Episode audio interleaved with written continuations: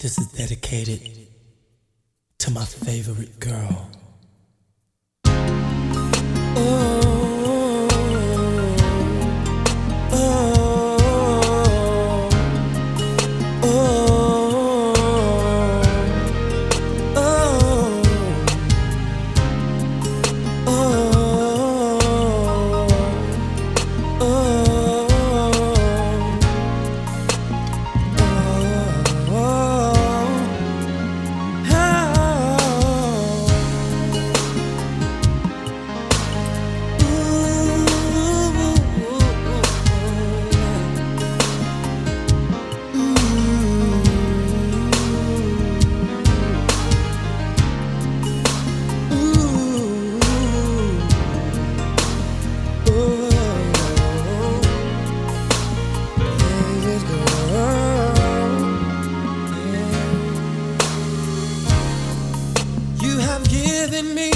the best of you.